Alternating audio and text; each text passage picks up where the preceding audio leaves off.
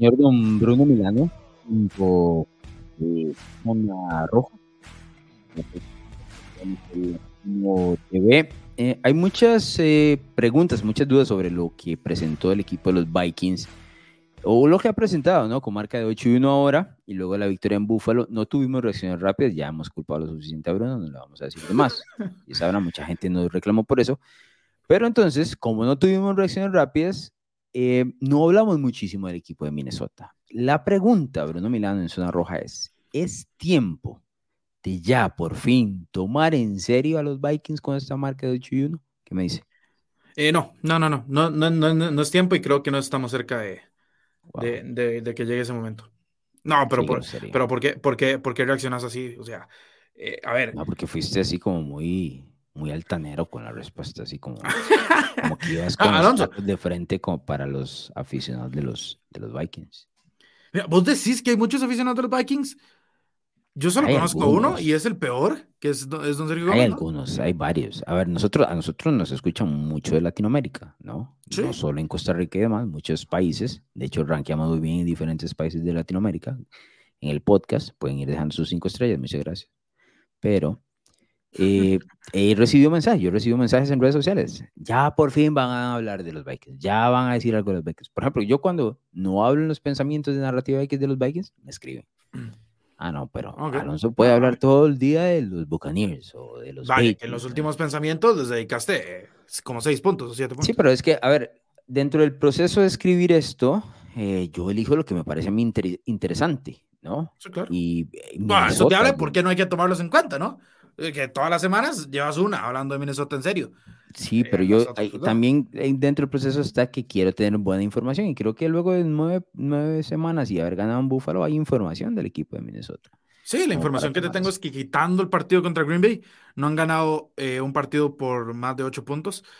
Eh, el partido que he dicho sea paso ganaron por ocho puntos. Uno fue contra Miami cuando tenían a Terry Bridgewater y a Skylar Thompson bajo centro, y el otro fue contra Arizona en un partido que realmente se les complicó mucho. Y al final, pues Arizona es Arizona y no quiso hacer más. De ahí son partidos que se, vos mismo lo, has dicho, empiezan muy bien, se complican y se tropiezan. Hablando de tropezarse, eso fue lo que pasó en ese partido contra Búfalo. Búfalo se tropezó con ellos mismos. Kirk Cousins tuvo dos chances de hacer un game winning drive, no lo logró. Es más, se quedó dos veces en, cuarta y gol eh, en la yarda uno. Dos veces. Eh, yo no, no, no voy a comprar un equipo que, sinceramente, Alonso, no, no voy a comprar un equipo que tenga Kirk Cousins. Primero, porque eventualmente vas a tener que jugar en playoffs y sabemos que no hay, no hay mucha confianza ahí. Eh, vos mencionabas que cuáles eran las victorias más grandes de Kirk Cousins y que esta Buffalo era una, pero no fue Kirk Cousins la razón. Estamos claros de eso. No sé. Y, la, y, la, otra, y la otra es contra los New Orleans Saints hace un par de años en los playoffs.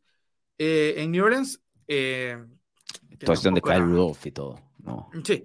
Entonces, el clásico partido que los, que los Saints se atragantaban en esos últimos años de. Sí, exactamente. Ahora, yo te digo algo, ¿vos, vos confías en, en Kevin O'Connell? No sé, te soy honesto. Ah. no sé.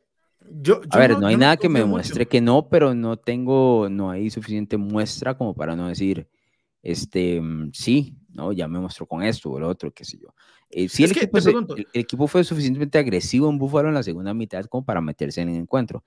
El resultado final no está atado directamente a esa agresividad, son más el tema de los errores de Búfalo, pero no puede quitarle que, que, los Vikings intentaron meterse en el encuentro, ¿no? Sí, sí, eh, no, a ver, pero te, te lo pongo así. ¿Te, ¿Te, acuerdas hace un par de semanas, o tal vez creo que fue hace menos de una semana? Eh, no recuerdo en cuál episodio yo te dije la lista de quarterbacks a los que habían sido Minnesota. Y que quitando a Aaron Rodgers, no le han ganado a ninguno por más de ocho. Podemos hacer lo mismo con los head coaches. ¿no? Eh, mm. Dan Campbell, Dennis Allen, mm. eh, Matt Aberflus, que es, acaba, de, acaba de. O sea, quitando a Mike McDaniel, que tampoco es que tengamos un gran. no tenía el quarterback, ¿no? Exacto, no tenía ni al segundo quarterback, terminó con el tercero. y, y, era, y era un. Y, es, y, Mike McDaniel es un novato, al igual que Kevin O'Connell, pero es un novato, ¿no? Eh, Cliff Kingsbury, un, Ron Rivera que está, no, no está su mejor versión, Ron Rivera. y, y, Sean McDermott. Entonces han sido dos coaches. McDermott. ¿Y cuál es el otro? ¿La Flor? Si quieres ver a La Flor, por, digamos que por lo hecho en las temporadas anteriores. Entonces tampoco es que tiene un gran récord. Ahora viene. A ver, Mike McCarthy no es precisamente el mejor, el mejor eh, head coach del mundo, pero al menos, pues, no? no tenés un gran coordinador defensivo eh, en Dan Quinn. Pero después viene Bill Belichick.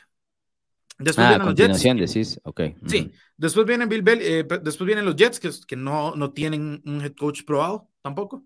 Después vienen otras Lions. Después vienen los Colts con Jeff Saturday.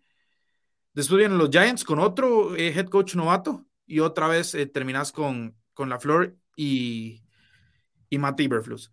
que le estás ganando a mentes maestras. ¿verdad? No, lo tengo claro. Estás ganando a Penita. Entonces yo no puedo comprar eso. Como un contendiente al Super Bowl, no lo puedo comprar. Sí. Me, me, gusta ese, esa comparativa de los, de los coaches, la verdad. te, voy a traer un, te voy a dar un dato que a mí no me encanta tomarlo, sí, sí lo considero, tengo que decirlo, pero no me encanta tomarlo como el punto final de una discusión, ¿no? Sí lo tomo en cuenta, pero no es el punto final de una discusión. Pero te voy a, te voy a dar este dato como para reflejar por qué yo considero que los Vikings no son lo que dice el 8-1. El 8-1, si notas, es un récord sumamente aplastante, ¿no? Sí. 8 victorias, una derrota, es de uno de los tres mejores equipos de la NFL, dos mejores equipos de la NFL, lo que quieras, ¿no? Eh, mejores que todos los de la AFC, empatado ahora con el equipo de Filadelfia dentro de la NFC. Es un récord aplastante. Solo una derrota te dice que son uno de los mejores equipos de la liga. Ahora, el dato que te iba a dar es el, los puntos eh, de diferencia que hay entre estas franquicias, es decir, el diferencial de puntos acumulado en la NFL. Si yo te digo, Bruno Mirano, que los Buffalo Bills para mí son uno de los mejores equipos de la liga, más allá de derrotas y victorias que han tenido en las últimas semanas, me vas a comprar, ¿no? Son el favorito de las apuestas. Bueno, los Bills tienen un diferencial de puntos de más 99, ¿ok? Quiero que tenga ese número. Okay. Más 99. Si yo te digo hasta la última semana, el equipo de los Eagles era el favorito dentro de la NFC, ¿correcto? Y estaba invicto hasta el lunes por la noche ante Washington. A decir, sí, es uno de los que están dentro de la conversación, ya lo hemos hablado, ¿no? Y especialmente por cómo está la NFC. Los Eagles tienen un diferencial positivo de más 79. 20 puntos menos que Buffalo, pero alto lo suficiente, ah. ¿de acuerdo? Luego bajamos y decimos, no, pero ¿cuál es el, el, punto de Kansas City, por ejemplo, que es el referente número uno a partir de los últimos 3, 4 años y va a seguir siéndolo en los siguientes 10 mientras Andrew y Patrick Mahomes estén juntos? Bueno, el diferencial de puntos de Kansas City es de más 64. Estamos hablando de equipos fuertes dentro de la liga, ¿no? Que marcan distancia. Exactamente, si yo te digo exactamente, ese es el punto de, de, equipos que dices, bueno, estos son escuadras que en teoría, si te digo, están 8 y 1, 9 y 1, 10 y 1 y ves un, este diferencial de puntos, sí, tiene todo, el sentido del mundo. La matemática a la par. Ahora vamos a Minnesota, que está 8 y 1, como te digo, el 8 y 1 es aplastante, el diferencial es de más 35, Bruno Milano. ¿Entendés? Compararlo con Buffalo. ¿Entendés? Uno es un equipo aplastante y el otro está ahí. No voy a decir que mendigando victorias porque no así, pero talladísimas. Y ese tipo de victorias talladísimas no son así. Los equipos buenos revientan a los malos y luego ganan los partidos cerrados. Ahora Minnesota está haciendo la segunda versión, la opción B, está ganando los partidos cerrados. Pero eso es cuando no juegas la mejor versión de tu fútbol americano, ¿no? Como cuando Buffalo dice, bueno, hoy me encuentro, me estoy tropezando, pero igual lo gano porque soy mejor. Y lo gana tallado, pero lo gana. Y los equipos buenos ganan esos partidos, aunque no jueguen bien. Minnesota no está jugando bien todos estos. Está ganando, pero no está jugando bien. Y no hemos visto la versión el equipo aplastante, más allá de la semana 1 contra Green Bay, pero ya vimos que Green Bay no significa la gran cosa. Entonces yo creo que ese punto diferencial me dice a mí que Minnesota no pertenece a la crema de la crema, ¿no?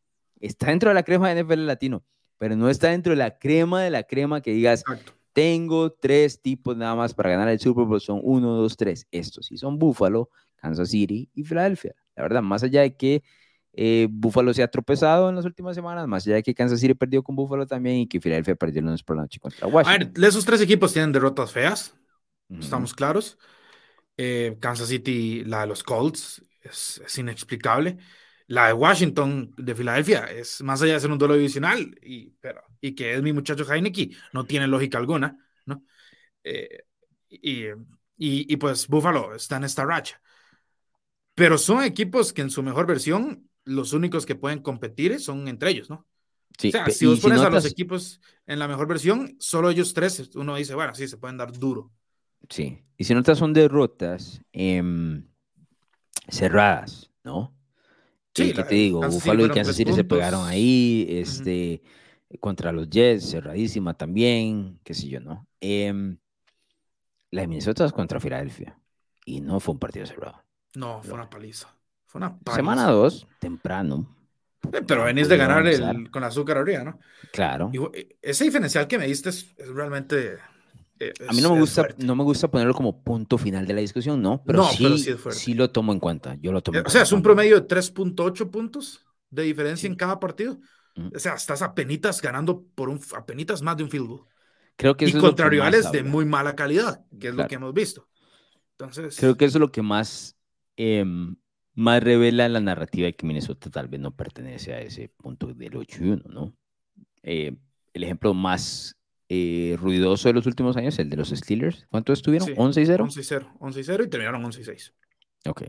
No creo que Minnesota vaya a, a, hacer tal cosa, pero puede ser un equipo que se vaya en el wildcard round o en la divisional. Y entonces, eh, bajo a las expectativas que van creciendo en el pasar de las semanas, eh, termina decepcionando.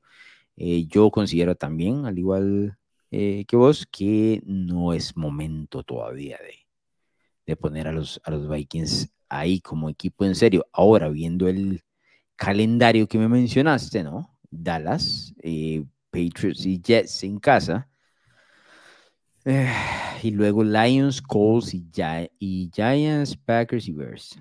Te voy a decir, si barren a Dallas, a New England y a los Jets, puedo considerarlo, la verdad.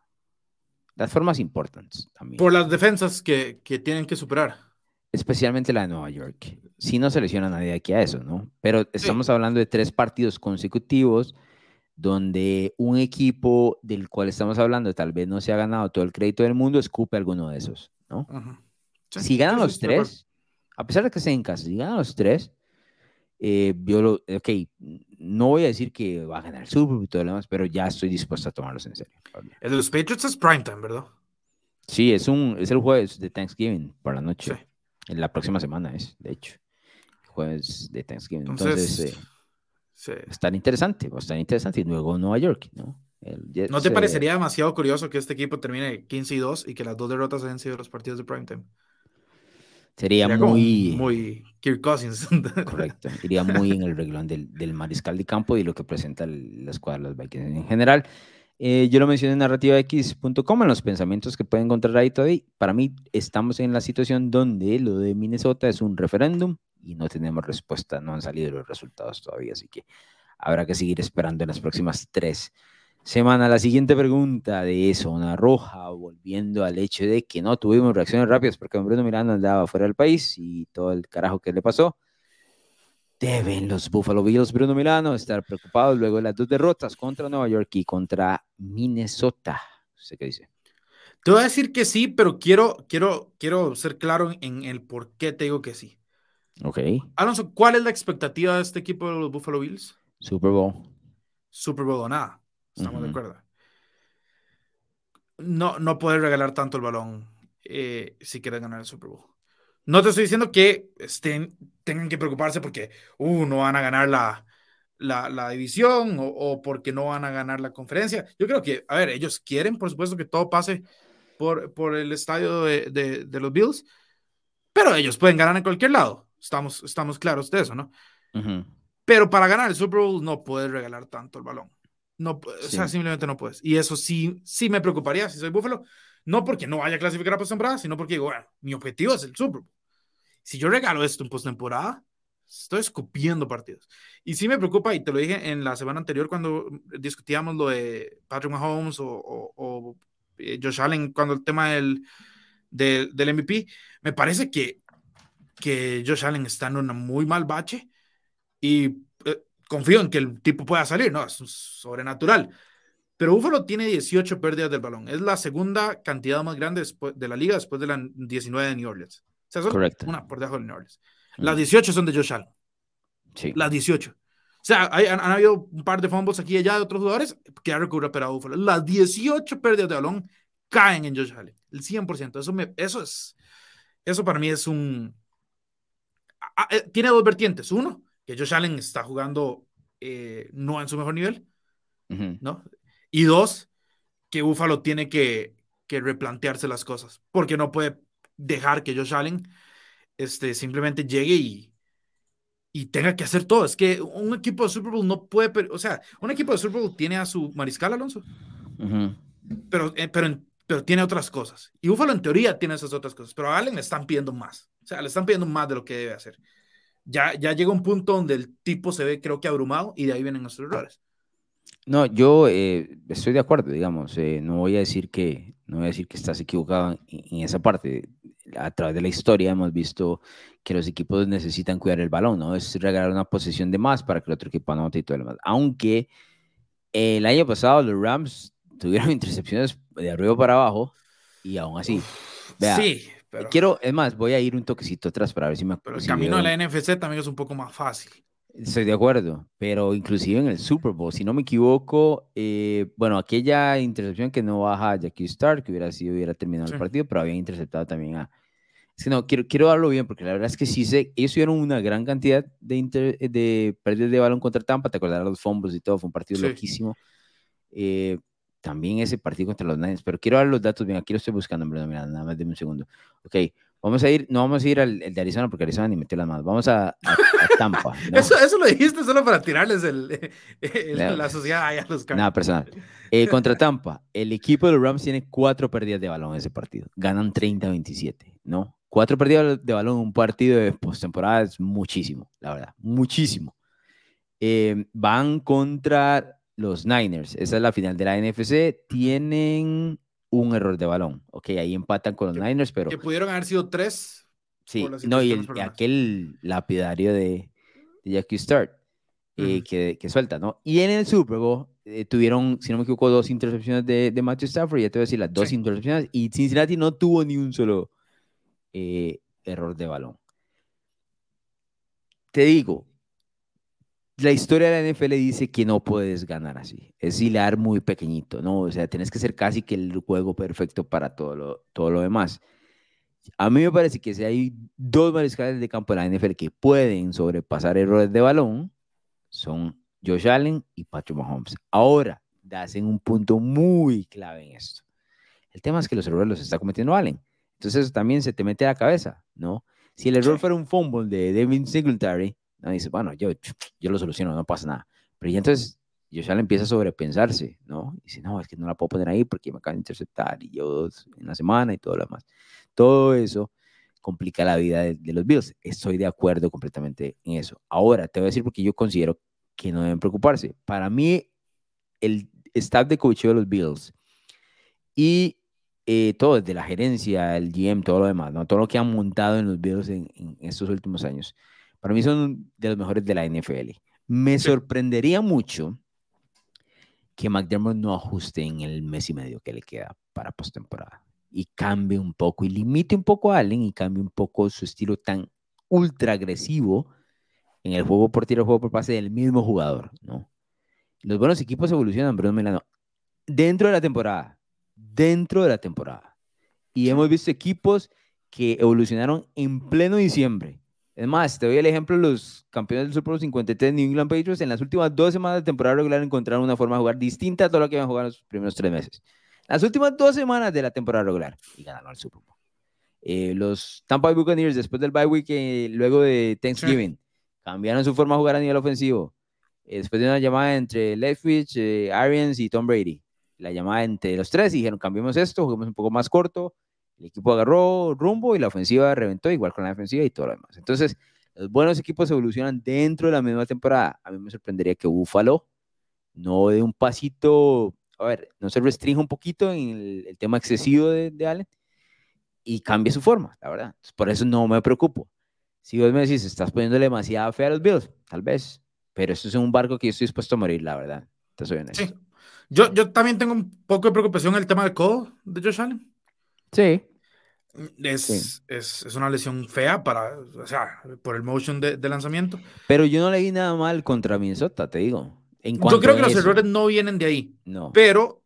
Son errores más de toma de decisión que de, que tema físico, la verdad. Sí, pero yo tampoco quiero menos, como minimizarlo, ¿no? Sí, siento, Que, siento que Josh Allen es el, es el tipo de quarterback que puede jugar sobre, sobre cualquier lesión, porque es un, es un, físicamente es un monstruo.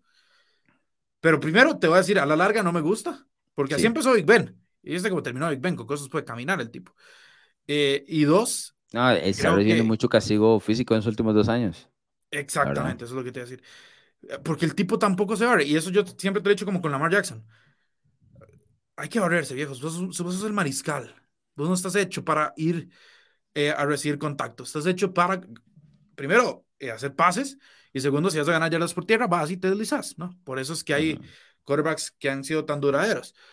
Pero Allen, Allen embiste. Y, y todo bien, puedes ganar un par. Pero cuando vas a investir a un safety que te viene corriendo 15 yardas desde atrás con el único objetivo de quitarte la cabeza si no te abres, son golpes muy fuertes. Entonces, yo, a ver, no quiero encender las alarmas para Buffalo porque sería exagerar, pero sí creo que, que tienen que al menos estar conscientes de hacer lo que vos decís, que es modificar. ¿Sabes cuánto? Allen, Allen está haciendo 38 pases por partido, eso es demasiado. Sí, es, bastante. Un muy grande. Eh, no solo eso, lo que le están utilizando, el cansancio que puede tener a nivel global, ¿no? Por correr el balón y todo lo demás. Él no va a decir que no, eh, pero ahí estás eh, subiendo el porcentaje de que un golpe eh, termine grabando esa lesión que ya tiene o le salga mal, ¿no? Entonces, y no esté sano para el momento ideal de, de la temporada. Ahora, no me preocupa todo lo que te mencioné, ¿no? en cuanto a lo que puede cambiar Buffalo y demás, pero mira el calendario de los Bills, que es bastante interesante. Bueno, ahorita van contra los Browns y luego los Lions. Deberían ser victorias relativamente sencillas. de hecho, no tienen ni que viajar a Buffalo porque los dos partidos van a ser en Detroit, ahora que lo noto. No. Tanto el de Cleveland como el de como ese contra los Lions. Pero luego viene lo, interesantísimo de esto. Eh, van a New England, que ese partido es un jueves por la noche. El, luego reciben a los Jets y a los Dolphins. Ahí está toda la temporada, Bruno Milano. Y para los cuatro equipos. Sí, para, para lo que quieras en la FC este, ahí está toda la temporada. ¿no? fuerte. Luego vas a Chicago, sales como muy favorito en Chicago y se rasco en Cincinnati y otra vez contra New England. No está tan fácil, la verdad, te digo. Así, lo que antes se preveía tan fácil para los Bills ya no se ve tan fácil en este momento. No. Pero eso es lo apasionante de, de la NFL. Eh, no, no sé si al final diste una respuesta en firme. ¿Estás preocupado o no? Yo me preocuparía con el último objetivo, que es ganar el Super Bowl. Ok. Okay. Eso, sería, ah, siempre grises, Bruno Melano. no, no, a ver, te dije, no prendería las alarmas, o sea, no estoy en pánico, pero sí es algo que tengo que notar. Porque vos me dices el camino a los Rams, pero recordemos que primero ese Tampa Bay tenía más lesiones que, cualquier otra Sí, sí, la línea ofensiva y todo. La, la línea ofensiva, los receptores, era Brashad Perryman em, y demás. Después de, bueno, vos dijiste que Arizona ni metió las manos y después San Francisco básicamente le permitió ganar ese partido a los Rams, eh, no, no, no interceptándolo, eh, no interceptando a Matthew Stafford. Entonces, eh, ok, sí, puedes ganar cometiendo errores de balón, pero tenés que tener mucha fortuna. Tenés que llegar contra un Kansas City, no sé si Travis Kelsey. Tenés que llegar contra un, qué sé yo, un Miami que Xavier Howard te bote dos, dos bolas que nunca votaría. Entonces, es como, o sea, es un buen ejemplo, pero creo que es una excepción a la regla, más que... No, definitivamente es una excepción a la regla. Lo que te digo es que ya ha pasado, eso es todo lo que lo mencioné. No te estoy diciendo que regularmente eso pasa, no, al contrario. Al contrario, o sea, esa es la parte eh, menos probable, pero ah, ya pasó, Eh, decíamos en algún momento, es improbable que un equipo gane el Super Bowl en casa. Pasó una vez y el año siguiente pasó otra vez. entonces, de, hecho, te iba, a decir que en la NFL las cosas no se repiten, pero después me acordé justo de ese ejemplo. Y no, mejor me callo. Entonces, es, complicado. bueno, cerrando el tema de zona roja, nada más quería, esto no es una pregunta, Bruno Milano, nada más quería eh, explicar un detalle, porque salió esta semana la noticia de que los Raiders no iban o no pueden despedir a Josh McDaniels o que no lo van a despedir, ¿no? Porque em, no tienen suficiente dinero para despedirlo, ¿no? Que es un detalle importante. Ahora, ¿por qué traigo esto aquí para discutirlo? Bueno, zonas rojas son temas mucho más amplios que no tocamos usualmente en la, batalla y que, y que, se pueden tocar de otros eh, equipos y demás. Lo que quería explicar a la gente es cómo funciona el tema donde la gente dice, bueno, es que no tiene dinero la franquicia. No es que la franquicia se está cayendo a pedazos, es mucho menos. Pero Cuando la franquicia tiene, eh, necesita este tipo de despidos, tiene que pagar a los entrenadores en jefe y demás, o mueven diferentes contratos, necesitan ese dinero para hacerlo. Por ejemplo, acaban de construir un estadio nuevo, entonces tienen una deuda de verdad, no ficticia como el tope salarial, no, es una deuda de verdad. Que tienen que cancelar con, con, la ciudad y los bancos y todo lo demás. Entonces no tienen el cash que llaman ellos como para poder despedir a McDaniels. Y quiero dejar esto claro porque también así funciona el tope salarial y esto es uno de los ejemplos más claros, porque la gente dice, bueno, pero es que el tope salarial no es real, qué sé yo. Bueno, McDonald's no entra en el tope salarial, ni mucho menos. Pero para utilizar el tope salarial también necesitas dinero o, flujo de caja, ¿no? Que es en este caso el cash. Y me a decir, ¿cómo? Te voy a hacer eh, el ejemplo rápido. Por ejemplo, los Kansas City Chiefs habían firmado un contrato de, a Travis Kelsey, un contrato a largo plazo, ¿no? Entonces, a través de los años se le paga tal cantidad de dinero para ellos soltar el, un poquito el espacio del tope salarial en esta temporada y, poder firmar, por ejemplo, jugadores como Kyrie Stoney, ¿no? Y que les entre en, el mismo equipo y todo lo demás, necesitan ajustar números y necesitan traer plata del futuro, es decir, de otros topes salariales del 2023, 2024 y traerlos a, la mesa actualmente y ajustar el contrato, por ejemplo, a Kelsey, que es el ejemplo que te voy a dar. Pero aquí entra el detalle del flujo de caja. A si no le interesan los números del futuro. Cuando le ajustas el, el dinero, sí quiere la plata ya, tienes que pagarle la plata ya, entonces necesitas cash para eso, ¿no? Y eso lo ha venido haciendo el equipo de los Raiders en, las últimas, en los últimos años, ajustando los contratos, por ejemplo, de Renfro que le dieron este año, Davante Adams también, Derek Carr, todo lo demás. Esos ajustes necesitas dinero de verdad, no es imaginario como el tope salarial, ¿no? Entonces, cuando, cuando la gente sale la noticia de que no pueden despedir a Josh McDaniels porque no tienen dinero para pagarle, es eso, porque la cláusula de rescisión, que no funciona así en la NFL, pero estoy dando un, término de fútbol, ¿no? Tienen que pagarla, no hay cómo pagarla porque están completamente endeudados en ese, en ese tema. Eh, se trajeron el dinero del futuro y lo gastaron en el presente. Entonces, no hay cómo pagarle, se van a tener que comer a McDaniels por lo menos hasta el 2023. Dicho esto, para mí no es tan mala noticia, te soy honesto, porque... Eh, sí, quieres darle el beneficio de la duda. Sí, un poquito de tiempo. Eh, que lo de los Raiders este año ha sido pésimo y bajo al, y muy bajo en el tema de las expectativas, estoy de acuerdo, pero les explico, tal vez con un poco de tiempo algo pueda salir de eso. No hay nada que nos diga que, puede, que va a salir, ¿no? McDaniels no merece el beneficio de la duda en cuanto a entrenador en jefe por lo hecho en Denver y lo hecho este año, pero es la situación en que se encuentran los Raiders. Sí, algo más eh, que agregar ahí. No, el hecho de que, a ver, no hay eh, un, un dueño en la, en la NFL que no tenga dinero. A ver, es imposible. No, sí, está claro. y, no, y no solo que no tenga, que pueda conseguir dinero, ¿verdad? Exacto. El, el, el, que menos dinero tenía era el antiguo dueño de Denver, que tenía una fortuna de, uno, de un billón de dólares. Eh, Mark Davis tiene una de 1.9 billones, o sea, si él quiere pagar, lo paga. Eh, debería pagar un poco en el corte de pelo, dicho sea paso. También hay que considerar. Sabes que viaja, ¿verdad? El tipo viaja donde un barbero exclusivo para que le hagan eso. Es una cosa. Fuera de Las Vegas. No, es mentira, no es mentira. Es No, no, a ver, yo te digo, yo sé que han hecho muchos movimientos para que Dan Schneider venda a los, a los Commanders. Tienen que hacer un movimiento para que este tipo tenga un corte de este siglo. No, ese es, hay que juntar su look, es su look. No, no, hay que contar firmas. Pero el punto es que, eh, recordate que le habían pagado, bueno, habían hecho un contrato de 10 años con 100 millones para John Gruden. Los 100 millones no eran garantizados, pero dicen que... No, pero tienes que llegar a un acuerdo para pagarle de una gran cantidad también a la hora Exacto, despido, dicen que era aproximadamente 40 millones. Sí. Entonces es un, es un desembolso grande también. Eso es cash sí. también.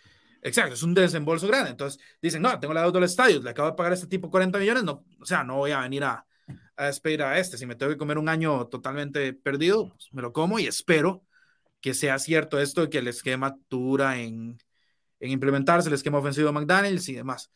Que, que por lo visto es así, ¿no? Y, y, y, si vos ves la entrevista de Derek Carr, no sé si la viste, bueno, sí, supongo que sí la viste, porque ves muchas las entrevistas, las conferencias de prensa, el tipo no habla mal de Josh McDaniels. De hecho, dice que, que lo quiere mucho y que, y que, lo respetan y todo. O sea, yo creo que sí es un tema que con tiempo tal vez se puede dar una mejor versión. Ahora, si en el 2023 el equipo sigue igual a, como están ahorita, y ya sí se pueden complicar las cosas. Pero este año, eh, yo creo que la menor de las prioridades ahorita es despedir a Josh McDaniels. No, los Raiders en cuanto a eh, la temporada baja tienen varias decisiones muy curiosas que tienen que tomar, la verdad. Es, es, va a ser una historia bastante fascinante porque no sé si la, la, mayoría de gente que nos escucha sabe esto, pero el nuevo contrato de, de, Derek Carr, o el último que firmó, no es un contrato garantizado. Derek Carr puede salir de los Raiders el próximo año fácilmente, la verdad. No hay nada garantizado ahí. ¿no? Es un contrato que está muy inflado en cuanto a números, pero que la verdad es que ya le pagaron lo que tenían que pagarle. Entonces puede haber una decisión de donde McDonald's diga, ¿sabes qué? No, este no es. O sea, no es, no es Carr. No sé si le van a permitir hacer eso luego del, del récord que tienen este 2022, pero, que te digo, hay muchas historias ahí fascinantes, por supuesto, que vamos a estar desarrollando en NFL Latino TV. Recordar a la gente que le dé ahí a seguir a Spotify y, Apple, cinco estrellitas también. Vamos a estar o estamos en, en, YouTube y en las redes sociales que queden, ¿no? Las que queden. No sabemos incluyendo TikTok, sí. Incluyendo TikTok. Así que nos escuchamos en la próxima.